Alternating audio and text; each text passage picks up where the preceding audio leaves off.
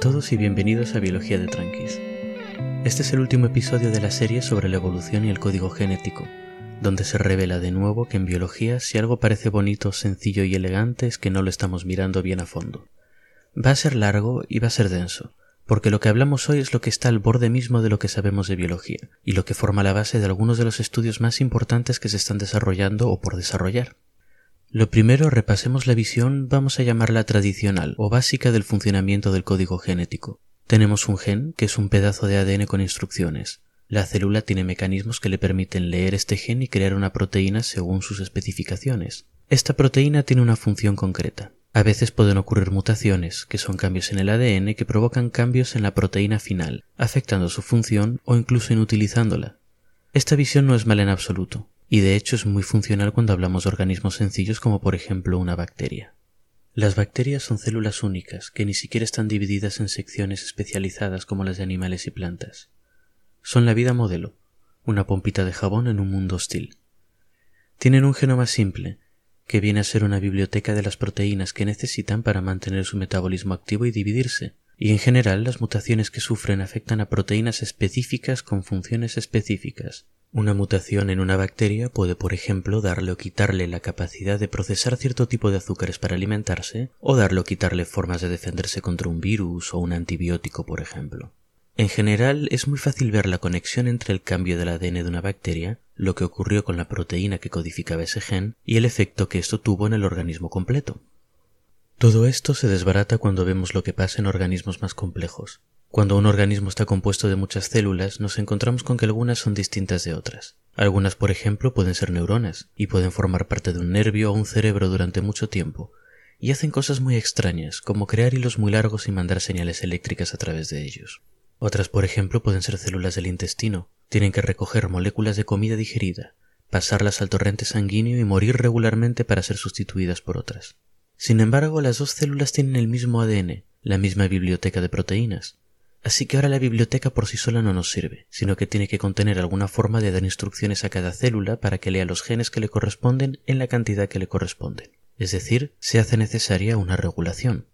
Esta regulación se lleva a cabo por una buena cantidad de mecanismos que pueden actuar en las distintas fases del proceso mediante el cual la maquinaria celular lee la información del ADN y la usa para crear proteínas. Podríamos estar cuatro o cinco episodios hablando de delicadas interacciones moleculares a varios niveles, pero esto es un podcast educativo, no una ayuda para dormir, o al menos eso espero, así que hablaremos en detalle del tipo de regulación más estándar y el resto lo dejaremos un poco en abstracto, y quizá lo tratemos en otros episodios, con más detalle. Si recordáis el primer episodio sobre el genoma, cada gen tenía tres secciones entre comillas, una al principio que ordenaba a la célula comenzar a traducir, una en el medio que era la que había que traducir, y una al final que indicaba que la parte que codificaba la proteína había terminado y que era hora de acabar. Ahora, a esta estructura básica tenemos que añadirle varios pedazos de código genético al principio o al final. Estos pedazos de código no se convierten en proteínas, sino que sirven para dar indicaciones a la célula. Vienen a ser como los pedacitos indicadores que le dicen a la maquinaria celular cuándo empezar o acabar de leer un gen, pero más largos. Estos pedacitos de ADN tienen unas secuencias muy específicas que sirven como puntos de anclaje para una o más proteínas concretas. Como vamos a estar hablando mucho de proteínas y no quiero que nos confundamos, vamos a llamar producto a las proteínas codificadas por nuestro gen y vamos a llamar reguladores a las proteínas que se anclan en estas secuencias especiales de ADN e influyen en su actividad. Cuando tenemos un regulador anclado a su pedazo de ADN correspondiente, el conjunto de estas dos cosas tiene un efecto en la maquinaria celular. A veces un regulador hace que a la maquinaria celular le sea más difícil o imposible leer nuestro gen, así que su actividad será menor y la cantidad de producto que encontraremos en la célula será mucho menor o inexistente completamente. Otras veces, en cambio, el regulador aumentará la frecuencia con la que la maquinaria celular lee nuestro gen, así que el total de producto en nuestra célula será mayor. Esto quiere decir, en resumen, que la cantidad de producto va a depender de la presencia o ausencia de uno o más de los reguladores, que pueden ser por ejemplo proteínas que solo se encuentren en un órgano concreto. Pero bueno, si dejamos un poco aparte los mecanismos moleculares, el resultado final es que cada gen viene acompañado de un enorme manual de instrucciones, que le indica a la célula cuánto producto debe fabricar dependiendo de muchas condiciones. Por ejemplo, podemos tener un gen que venga con tres instrucciones. Fabrica más productos si eres una célula del hígado, fabrica menos productos si eres una célula del pulmón y no fabriques nada de producto si eres una célula del cerebro. Lo bonito además es que varios genes pueden responder al mismo regulador y de formas distintas. Así que una célula que contenga un regulador que diga Hola, soy hígado tendrá algunos genes más activos y otros menos, y será lo que la diferencia de una célula que diga Hola, soy cerebro. Hasta aquí todo bien, ¿verdad? Mentira. Para empezar, un gen puede tener bastante más de tres reguladores, y además los reguladores pueden interactuar entre ellos. Puedes, por ejemplo, tener uno que diga fabrica más y otro que diga fabrica menos, y se anularán entre ellos. Peor todavía, no sé si os habéis dado cuenta, pero si tenemos reguladores que solo se fabrican en cierto órgano, y esos reguladores son proteínas, esos reguladores son por tanto producto de un gen que también está en la célula. ¿Y cómo sabe una célula que está en el hígado que debe fabricar cierto regulador entonces? ¿Cómo puede una célula fabricar un regulador que dice hola estoy en el hígado si ella no sabe que está en el hígado? Bueno, resulta que para nuestro horror los reguladores son a su vez productos de genes que también responden a reguladores, que a su vez son productos de otros genes que puede que respondan a otros reguladores. Es una jerarquía con muchos niveles, y es una auténtica locura, y no nos responde la pregunta. En algún punto del proceso tiene que haber algo que le haya dicho a la célula eres una célula del hígado, ¿verdad? Efectivamente lo hay, pero para encontrar estos reguladores maestros, por llamarlos de alguna forma, tenemos que remontarnos al principio de un organismo, de un animal, por ejemplo.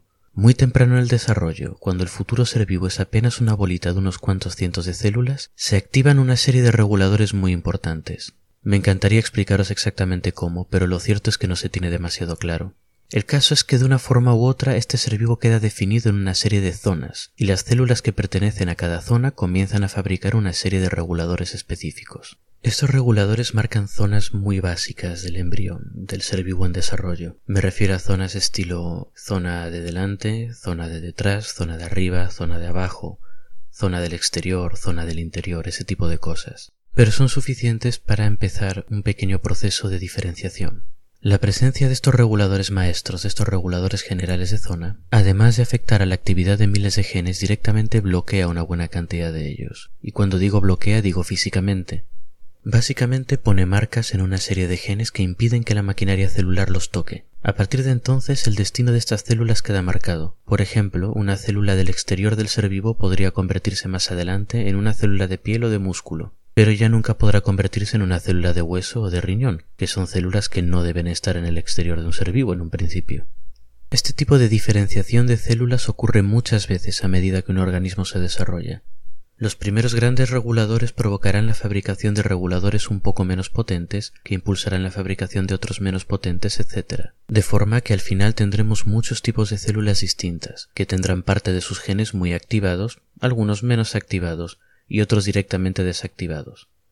Por tanto, cada variedad de estas células contendrá proteínas distintas o proteínas parecidas pero en distintas cantidades, y esto es lo que las hará diferentes en cuanto a su forma y a la forma de funcionar. Como complemento a todo esto, os doy el dato de que las células madre que a veces se mencionan son células que todavía no tienen genes bloqueados o muy regulados, y por tanto pueden convertirse en cualquier tipo de células si les damos las instrucciones adecuadas. Un aspecto muy interesante de estos grandes genes reguladores que se encargan de decir a las células dónde están es que aparecen en formas muy parecidas en animales con parentescos muy lejanos. Por ejemplo, las moscas y nosotros compartimos un conjunto muy parecido de estos reguladores maestros. Esto nos indica que son genes muy antiguos y que seguramente ya estaban presentes en los primeros animales. Al fin y al cabo, hasta el gusano más sencillo necesita desarrollar una cabeza y una cola por separado, ¿verdad? Así que como vemos, la forma en la que nuestros genes funcionan es endiabladamente compleja. Cada gen forma parte de uno o varios grupos de genes que se regulan juntos. Y estas redes son tan complicadas que a día de hoy los biólogos conocen muy pocas de ellas con un mínimo grado de detalle. Sin embargo, tenemos una idea general de cómo funciona el conjunto, y lo que sabemos hasta ahora nos puede ayudar a hacer la conexión entre todo este rollo que os estoy soltando y las teorías evolutivas que vimos en el episodio anterior. Los tres aspectos más importantes del sistema que regula nuestros genes, al menos para entender lo que queremos entender nosotros, es que es jerárquico, es modular y que los módulos tienen elementos en común. Vamos a intentar explicar esto un poquito mejor. Y para eso vamos a usar mi recurso favorito, las analogías de comida. Imaginemos que el ser humano es una cena de tres platos, entrante, plato principal y postre. El caso es que hay que preparar esta cena de algún modo, y para ello tenemos un montón de ingredientes. Estos ingredientes son las proteínas de menor categoría, entre comillas. Son las que tienen funciones directamente en el día a día de la célula. Estos ingredientes además no son exclusivos de cada plato. De hecho están todos juntos en la misma despensa y es perfectamente posible usar el mismo ingrediente en distintos platos. Pensemos en huevos. Podemos usar huevos cocidos para una ensalada en el entrante, podemos incluirlos en una tortilla para el plato principal y podemos ponerlos en un pastel para el postre. Estos ingredientes por supuesto no se cocinan solos, necesitamos una forma de seleccionar los ingredientes necesarios para cada plato. Así que para cada uno de nuestros platos tendremos a uno o más cocineros que elijan los ingredientes que hacen falta para prepararlos y los mezclen en las cantidades adecuadas. Cada plato se cocina de forma independiente, así que si un cocinero se equivoca de alguna forma en el plato en el que trabaja o cambia algo, solamente afectará a su plato y a ningún otro. Estos cocineros serían equivalentes a genes reguladores, y cada plato sería un conjunto de genes que se regulan juntos de forma independiente o casi independiente de otros. Esta sería la parte modular de la regulación genética. Por último, estos cocineros necesitan saber en qué plato están trabajando para poder gestionar sus ingredientes. Con este fin vamos a tener un jefe de cocina que le dice a cada cocinero si está trabajando en un entrante, en un plato principal o en un postre, y les da indicaciones generales sobre qué y cómo preparar. Esta es la parte jerárquica. Tenemos genes ingredientes regulados por genes cocinero regulados por genes jefe de cocina. Esto es relevante porque si un gen cambia, los cambios son más grandes cuanto más arriba está en la jerarquía. Si un cocinero se equivoca en la cantidad de nata que le tiene que echar un pastel, es un cambio asumible. En cambio, si el jefe de cocina se equivoca y les dice a los encargados del postre que preparen un cordero asado, es catastrófico por muy rico que quede el cordero. Y bueno, me temo que la analogía no da para mucho más. En la realidad hay muchísimos ingredientes, muchísimos cocineros que pueden estar trabajando en más de un plato, y muchísimos niveles de jefes de cocina, cada uno organizando un pequeño ejército de cocineros. Pero la analogía sirve para entender la forma general de actuar redes de genes que se regulan juntos, que serían nuestros platos, controlados por reguladores que serían cocineros, y que pueden variar de forma independiente a otras redes, es decir, se puede cambiar un plato sin que cambie el plato de al lado. Esto es importante porque mejora bastante nuestro entendimiento del desarrollo embrionario de los animales y nos da nuevas ideas sobre la evolución. Si os acordáis del episodio anterior, en él hablábamos de que la visión clásica de la evolución era lo que llamamos muy gradualista, es decir, siempre hablábamos de mutaciones pequeñas que llevaban a cambios pequeños acumulados a lo largo de muchísimas generaciones y que todo ocurría muy despacio. También decíamos que algunos biólogos pensaban que estas, estas explicaciones tan gradualistas no podían explicar los grandes cambios que vemos en la historia de la evolución. Estos biólogos disidentes proponían que de vez en cuando podían haber cambios grandes y relativamente rápidos, estos cambios llevarían a la aparición de patitos feos o monstruos esperanzados, organismos con grandes cambios con respecto al resto de su especie que podrían convertirse en los fundadores de especies nuevas. El problema es que con el modelo clásico no había forma de explicar estos cambios tan grandes. El modelo clásico solo funcionaba con mutaciones pequeñas que no se veía cómo podían, cómo podían llevar a un cambio tan grande en el organismo final, la única forma de hacer un cambio muy grande era arruinando completamente un gen, y como cada gen estaba implicado en muchos procesos, no había forma o era muy difícil que un cambio grande no resultase en un organismo con muchos problemas de desarrollo. Sin embargo, con las propiedades de jerarquía y modularidad que acabamos de ver ahora esto cambia. Vamos a verlo con un ejemplo y creo que se entenderá mejor. Hay unos pececitos llamados espinosos, que se caracterizan porque, sorpresa sorpresa, suelen tener espinas en distintos sitios del cuerpo. Estos pececitos pueden vivir tanto en agua salada como en agua dulce. El caso es que los que viven en agua salada suelen tener un hueso bastante notable en la pelvis, que sale fuera del cuerpo para formar un par de espinas muy características en el vientre del animal. Los que viven en agua dulce, en cambio, no las tienen, y de hecho tienen el hueso de la pelvis en general muy reducido. Esto llamó la atención de algunos biólogos, que se dedicaron a encontrar la base genética de este cambio. El gen responsable resultó ser uno cuyo nombre oficial es PITX1, pero nosotros lo vamos a llamar Elvis. La proteína que Elvis ayuda a fabricar está implicada en el desarrollo de estructuras del esqueleto, notablemente de las patas posteriores de los animales. Sin embargo, al ser una proteína reguladora, se encarga de muchas cosas importantes, y por ejemplo también trabaja para construir los huesos del cráneo. Si modificamos genéticamente un ratón para anular completamente la actividad de Elvis, todos los genes que dependen de Elvis dejan de hacer bien su trabajo. El ratón nace con graves malformaciones y no sobrevive. Esto es una consecuencia de la organización jerárquica de la regulación de genes. Un cambio pequeño en un gen responsable de la regulación de algo importante puede ser catastrófico, por supuesto, y es la razón por la que los biólogos con una visión más clásica de la selección natural rechazaban la aparición de cambios grandes en una o pocas generaciones. Un equivalente a esto sería un jefe de cocina diciéndoles a todos los cocineros que cambien los huevos en sus platos por atún. Esta sustitución quizá no sea nada grave en la ensalada que planeábamos servir de entrante, quizá hasta quede más rica. Pero si hacemos el mismo cambio de huevo por atún en el pastel de nata que había de postre, vamos a tener un auténtico desastre. Así que parece que Elvis era la causa de la ausencia de la pelvis en nuestro pececillo. Pero no podemos tener un cambio que afecte mucho a Elvis porque si no el pececillo se nos muere. Tenemos un pequeño misterio aquí.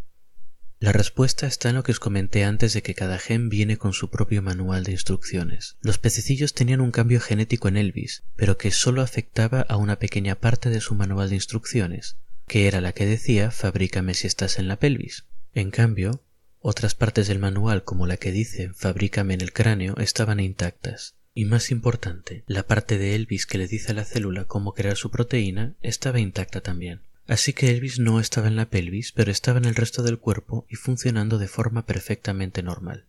Esto es una muestra del funcionamiento modular de la regulación de los genes. En este caso, el jefe de cocina puede decirle al cocinero de la ensalada que cambie los huevos por atún, pero el cocinero del postre puede seguir haciendo su pastel de forma normal usando los huevos que tenía en primer lugar. La pérdida de las espinas de la pelvis en este pececito y su mecanismo son cosas muy interesantes. Aquí tenemos un cambio genético pequeño que ha causado un cambio anatómico bastante importante y bastante localizado. No es un cambio menor, ojo. Este tipo de modificaciones del esqueleto son significativas. Sobre todo este tipo de modificaciones que afectan a miembros pueden significar cambios radicales en el modo de vida de un animal, como por ejemplo un pez que sea capaz de pasar tiempo en tierra firme debido a su pelvis modificada. El caso de nuestro pez espinoso demuestra que existe un mecanismo para que este tipo de cambios ocurran en la naturaleza, y que ocurran rápido además. Esta mutación puede ocurrir de una generación para otra. Los mutantes son perfectamente viables, aunque un poco raros de ver, y aunque no están separados del resto de su especie, sí se los puede considerar hasta cierto punto un ejemplo de patitos feos. Porque además esta mutación no es algo que ocurra una única vez, sino que se va extendiendo por las poblaciones y aumentando el número de patitos feos, sobre todo en poblaciones de agua dulce, donde las espinas de la pelvis no son tan necesarias para desanimar a depredadores como en el mar. Así que vemos que este tipo de cambios no tienen por qué resultar en un único animal solitario. Todo esto no quiere decir que la selección natural y los cambios pequeños acumulados durante muchas generaciones no sean válidos. La selección natural sigue siendo perfectamente válida, y de hecho actúa sobre estos cambios grandes de la misma forma que actúa sobre los cambios pequeños. Un patito feo con muchas ventajas se reproducirá más, y uno con desventajas se reproducirá menos.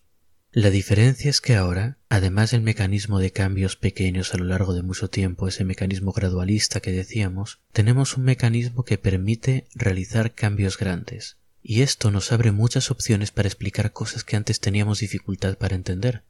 Todavía queda mucho que estudiar sobre cómo los genes se coordinan y regulan para construir un organismo desde una única célula pero lo que ya sabemos supone un gran avance en el conocimiento de los organismos vivos y promete muchos descubrimientos apasionantes en los próximos años. El próximo episodio podría, no sé, ser sobre cualquier cosa, la verdad. Con esto último que hemos tratado yo creo que ya tenéis la base necesaria para entender la mayor parte de lo que voy a ir hablando a partir de ahora. Os recomiendo eso sí que si os gustaron estos últimos episodios, les deis una escuchada, sobre todo los que hablan de código genético y evolución, porque van a ser relevantes para entender algunos descubrimientos recientes e interesantes de los que voy a hablar. Este no es el final de los episodios sobre el código genético, ni mucho menos el final de los episodios sobre evolución, ni muchísimo menos. Aunque esto es lo básico, se me han quedado muchas cosas muy interesantes en el tintero, pero simplemente a partir de ahora iré intercalándolas con otras cosas para darle un poquito más de variedad al programa. En fin, creo que eso es todo. Hasta la próxima y espero que hayáis disfrutado el episodio.